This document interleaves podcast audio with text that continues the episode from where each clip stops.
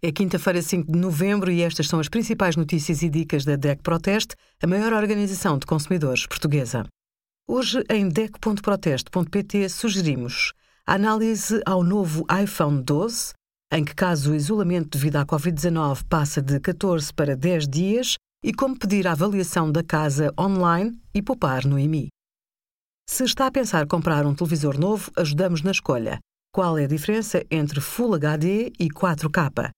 Os televisores Full HD têm 1080 linhas horizontais de resolução, enquanto nos 4K essa resolução é duplicada na horizontal e vertical.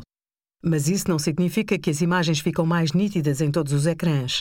Segundo os nossos testes, a diferença de nitidez ao ver conteúdos em 4K só começa a notar-se em ecrãs com mais de 46 polegadas. Além disso, a maioria dos canais nos pacotes de televisão não estão disponíveis em 4K. Só alguns serviços de streaming, como a Amazon Prime, Netflix ou YouTube, e consolas de jogos mais recentes, é que disponibilizam conteúdos para esta resolução. Obrigada por acompanhar a DEC Proteste a contribuir para consumidores mais informados, participativos e exigentes.